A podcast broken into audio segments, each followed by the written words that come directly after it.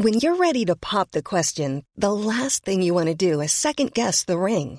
At Bluenile.com, you can design a one of a kind ring with the ease and convenience of shopping online. Choose your diamond and setting. When you find the one, you'll get it delivered right to your door. Go to Bluenile.com and use promo code LISTEN to get $50 off your purchase of $500 or more. That's code LISTEN at Bluenile.com for $50 off your purchase.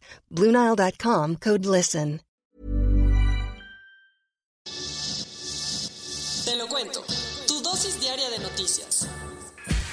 Hola, soy Pau Mendieta y aquí te va tu dosis diaria de noticias. Te lo cuenta, te lo cuento. ¿Sabes quién se va a poner la camisa? Shell, pues anunció que para 2050 va a ser neutro en carbono. Ayer, el CEO de Royal Dutch Shell dijo que su empresa no se puede quedar fuera del compromiso de muchísima gente para cuidar el medio ambiente. Por eso, va a cambiar sus objetivos de emisiones de contaminantes para hacerlos mucho más estrictos y lograr la meta de compensar su huella de carbono para 2050, si no es que antes. ¿Cómo lo va a hacer? Su idea es ir moviendo su negocio del gas y el petróleo hacia la venta de energía renovable y biocombustibles, además de atrapar carbono con nuevas tecnologías o plantando árboles. Y sí, muchos ya han aplaudido la decisión de la empresa anglo-neerlandesa porque la emisión de dióxido de carbono y metano que se genera con la extracción, refinamiento y quema de los combustibles fósiles es una de las cosas más contaminantes del planeta. Pero obvio no todo es fiesta, porque para otros la decisión es solo un greenwashing de la compañía para verse súper comprometida con el ambiente. Porque la política no para. Las empresas de algunos asesores de AMLO están compitiendo para construir el tren Maya. Ayer, el Fondo Nacional de Fomento al Turismo, FONATUR, presentó un reporte con los consorcios que están compitiendo por ganar la licitación para la construcción de 235 kilómetros del tramo 2 del tren Maya, el que va de Escárcega a Calquiní, en Campeche. El detallito, entre las empresas que quieren ganarse el derecho a construir la obra hay una de Olegario Vázquez Aldir y otra de Carlos Hank González, ambos miembros del Consejo Asesor Empresarial del presidente. Este consejo es dirigido por Alfonso Romo, el jefe de la oficina de la presidencia, y sirve para ayudar a AMLO a tomar las mejores decisiones en temas empresariales y de inversión. Y aunque esto no quiere decir que estas empresas ya vayan a construir el tren y ganarse una la nota con ello, eh, muchos han dicho que podría haber conflictos de interés. Ahora no queda más que esperar al 30 de abril para saber quién gana. La unidad de inteligencia financiera de la Secretaría de Hacienda se está yendo con todo contra algunos exfuncionarios del gobierno de Enrique Peña Nieto. Ayer, su titular Santiago Nieto confirmó que hay denuncias contra los exsecretarios de Desarrollo Social, Luis Miranda y Eviel Pérez Magaña por supuestas irregularidades en la Cruzada Nacional contra el Hambre, por más de 1.323 millones de pesos. Algo más, Nieto también dijo que hay más denuncias contra el recién fallecido Gerardo Ruiz Esparza por el caso OHL y contra Rosario Robles. Un profesor de la Universidad de Oxford fue detenido porque supuestamente se robó unos papiros que formaban parte de una viejísima y valiosísima Biblia. Se trata del doctor Dirk Obink, un reconocido profesor de la papirología y literatura griega de la universidad que habría robado los documentos de la biblioteca Sackler de Oxford según esto, las autoridades se enteraron del robo en noviembre de 2019, pero apenas el mes pasado hicieron la detención. Y luego, Obink fue liberado, pero no creas que puede cantar victoria, porque aún continúan las investigaciones. Daniel Ortega, el presidente de Nicaragua, reapareció como por arte de magia. ¿Reapareció? Resulta que el polémico mandatario llevaba 34 días desaparecido y todo el mundo estaba vuelto loco preguntándose dónde estaba en plena pandemia.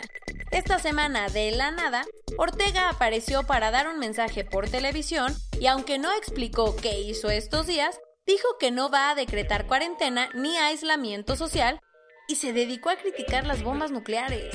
Interesante. Hace unas semanas, te contamos que la gran barrera de coral se estaba blanqueando. Lo bueno, al parecer, a unos científicos ya se les ocurrió una innovadora idea que podría ayudarla. Usando un equipo de extracción de sal de mar y una mega turbina, los científicos quieren lanzar al aire billones de nanocristales de sal. Con eso, esperan que las nubes se vuelvan mucho más brillantes e impidan que los rayos de sol penetren de forma directa el agua. Y el plan tiene sentido, porque al final los corales se blanquean cuando sube la temperatura del mar. Corona News Global en el mundo. Hasta ayer en la noche, 2.151.199 personas se habían contagiado y 143.725 habían muerto. En tan solo cuatro semanas, 22 millones de estadounidenses han quedado desempleados. La próxima semana van a empezar a aplicar más de un millón de pruebas para COVID-19 en África, con la idea de reducir la brecha entre casos reales y casos confirmados. Oficiales de inteligencia y seguridad nacional de Estados Unidos están investigando si el virus vino de un laboratorio en China y no de un mercado. La Unión Europea le pidió disculpas a Italia por no haberle echado la mano al principio de la crisis. Después de tener varios choques con el presidente Jair Bolsonaro, el popular ministro de Salud de Brasil, Luis Mandetta, fue despedido. En México, hasta ayer en la noche, había 6.297 pacientes con COVID-19 y desafortunadamente 486 personas habían muerto. Ayer las autoridades anunciaron que las medidas de sana distancia van a seguir hasta el 30 de mayo para las zonas del país con más contagios. López Gatel dijo que el gobierno está pronosticando que el primer ciclo de la epidemia en el Valle de México termine el 25 de junio.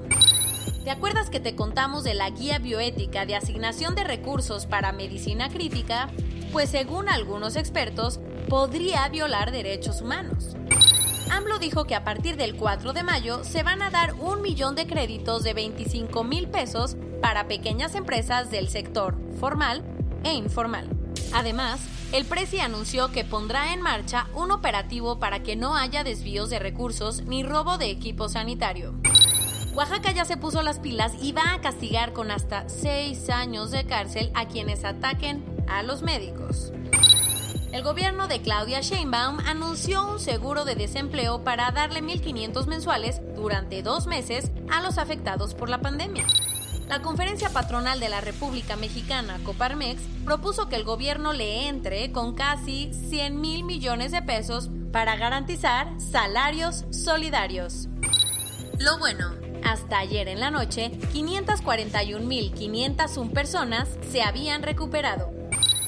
California lanzó el primer fondo de ayuda para migrantes en Estados Unidos. ¿Eres amante del golf? Prepárate. Los primeros cuatro eventos del campeonato de la PGA van a empezar en junio a puertas cerradas. La Fundación Bill and Melinda Gates va a aumentar su contribución a la OMS para que sea de 250 millones de dólares. Una mujer de 106 años que se enfermó de COVID-19 ya pudo salir del hospital. Y esto es todo por hoy. Nos vemos la siguiente semana con tu nueva dosis de noticias. Pau Mendieta se despide.